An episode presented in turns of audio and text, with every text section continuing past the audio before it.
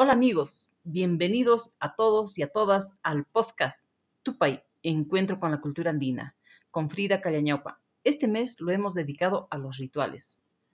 Para terminar con el ciclo de rituales, hoy hablaremos de los amuletos.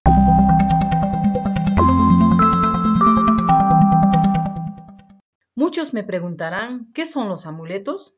Son los elementos que algunos atesoramos y siempre los llevamos en todo momento ya que creemos que nos brinda protección o buena suerte. ¿Y sabías que hay amuletos de todo tipo? Claro, los amuletos pueden ser de madera, piedra, hueso, metales u otros objetos naturales que tienen alguna particularidad. Está rodeado de significados que solo sabe su propietario o la persona especializada que prepara este tipo de artículos. ¿Y cuál es la función de los amuletos? El amuleto es un objeto con poderes de protección para quien lo utiliza y suele obtener de diferentes maneras. Nos podemos encontrar, puede ser un regalo o simplemente lo podemos comprar, pero lo más importante es tenerlo y creer en él. Algunos se preguntarán, ¿es lo mismo decir amuleto y talismán? No. Para diferenciar entre un amuleto y un talismán, el primero tiene propiedades mágicas de forma natural mientras que el talismán es un elemento fabricado en particular para alguien en concreto y para un propósito mágico o energético específico. Cada cultura y cada religión tienen sus propios amuletos. Muchos de ellos son bastante parecidos en su forma y origen. La compañía y cercanía de estos elementos, que pueden contener determinadas frases o dibujos de significado esotérico, logran atraer las fuerzas psíquicas necesarias para conseguir cambiar el rumbo de nuestras vidas. Según el cronista Blas Valera, sacerdote jesuita del siglo XVI, en sus escritos Las costumbres antiguas del Perú, nos refiere que los hombres en esta parte del mundo eran tan supersticiosos que desde niños lo aprendían y estaban al tanto de todo lo que hacían y lo que pasaba en su entorno para luego interpretar su significado y, para después contrarrestar lo malo o negativo, utilizaban una serie de suertes o amuletos y oraciones, muchos de los cuales han llegado hasta nuestros días. Hoy en día aún seguimos con la superstición de que muchas personas antes de salir de la casa nos hacemos la señal de la cruz, pidiendo al Todopoderoso que nos vaya bien, o para tener suerte durante todo el día. Otros pondrán el pie derecho hacia la calle con la intención de que les va a ir todo muy bien. ¿Y qué amuletos tenemos hoy en día? Por ejemplo, tenemos las conopas o espíritus protectores del hogar. De acuerdo a las versiones del padre jesuita Joseph de Arriaga, cronista del siglo XVII y dedicado a extirpar las idolatrías en el Perú, escribió que las conopas en el Cusco eran llamados los huasiu, que quiere decir los espíritus protectores del hogar, mayordomos o encargados de guardar la casa. Están hechas de diversos materiales y formas. Comúnmente son algunas piedras pequeñas muy particulares que tengan algo de notable en el color o en la forma. Estas figuras por lo general son zoomorfas, y en la espalda tienen un agujero para preparar los saumerios o echar los líquidos dedicados a los dioses andinos. Hoy en día podemos decir que estas conopas andinas fueron reemplazados por los toritos de Pucará, que tienen las mismas funciones, pues al ser colocados en los tejados te traerá prosperidad y también protegerá de las envidias, los malos deseos que los vecinos pudieran tener para con la familia. Y en los últimos años, con el proceso de la globalización, se viene popularizando el uso de los elefantes que tienen el mismo significado, es decir, la protección de la casa. A veces cuando visitamos las viejas casas de los abuelos o simplemente vamos a visitar alguna otra casa tradicional, encontramos las cerraduras que están clavadas en el piso de la entrada principal. ¿También es un amuleto? Sí, la herradura sirve para proteger el trabajo, la casa o el negocio. Trae la riqueza y la fortuna. Encontrarse una herradura de manera casual o tener como un regalo significa que te traerá buena suerte. Se cree que si la colocamos encima o en el piso de la puerta principal de la casa, con las puntas hacia abajo o son colocados con las puntas mirando hacia la calle, se dice y se cree que quien cruce el umbral de esta puerta dejará todos los sentimientos negativos o lo que traiga de malo consigo, y si se cuelga con el extremo abierto hacia arriba, sirve para recoger y retener la buena suerte.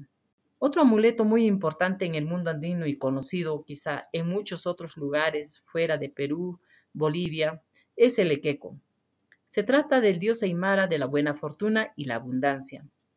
Es una figura de cerámica que representa a un hombre de facciones pequeñas, barrigoncito y muy alegre, que transporta entre sus brazos y sobre sus hombros todos nuestros deseos en miniatura.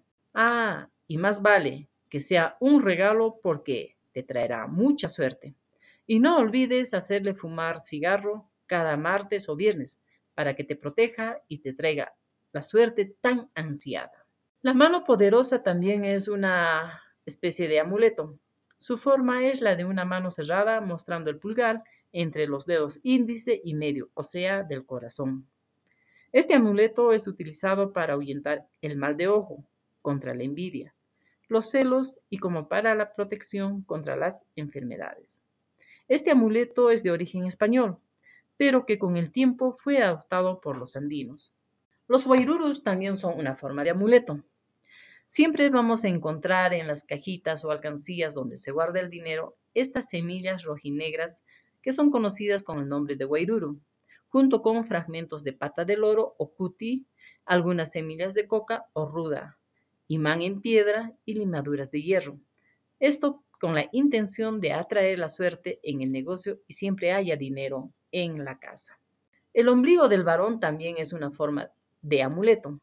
En el Perú antiguo era muy importante guardar el ombligo del niño, pues era utilizado como cura cuando éste se enfermaba, porque se considera que conserva todavía una parte del alma del pequeño, lo que le daría de nuevo la vitalidad, práctica que aún se puede observar en nuestras comunidades campesinas en la región del Cusco. Asimismo, conservar en la cajita donde se guarda el dinero o llevarlo en la billetera siempre te traerá mucha suerte. Pulseras de hilo o cinta roja y guairurus también son una forma de amuletos. Desde que nacemos estamos rodeados de un sinnúmero de creencias, entre ellos el mal de ojo, que es causado por una mirada envidiosa, poderosa o pesada, que inquieta al bebé o al niño con solo mirarlo. Para evitar dicho malestar y como precaución, se acostumbra a amarrar en la mano derecha un hilo o cinta delgada de color rojo o en todo caso ponerle una pulserita de guairurus. También hay los anillos hechos con metal de mortaja o acero. Este artículo de decoración del dedo de la mano puede ser utilizado como amuleto para evitar la envidia, para no recibir las energías negativas con las que muchas personas nos alcanzan la mano. Colocar pencas de sábila en la puerta principal de la casa evita hechizos y energías negativas.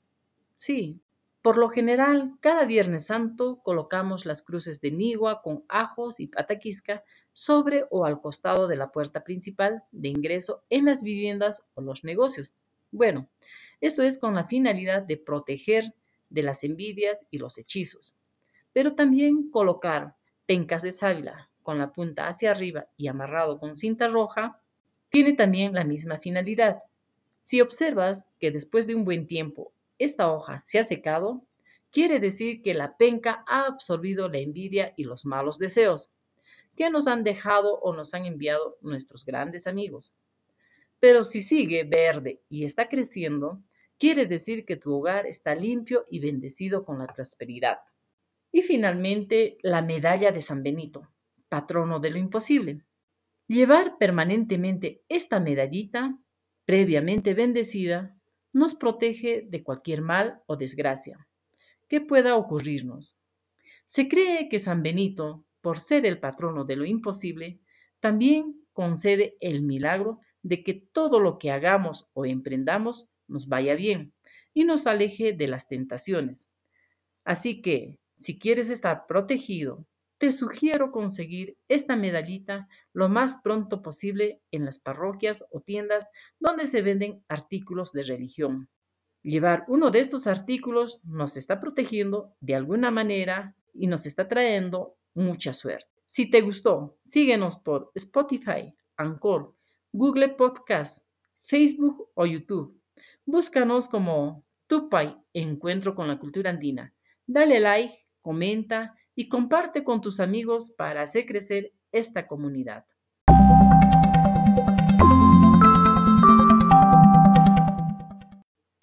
La mayor riqueza que tiene un país es la cultura. Eso lo hace más libre.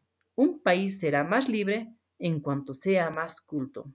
Eduardo Aute, filipino, gran artista en varias disciplinas.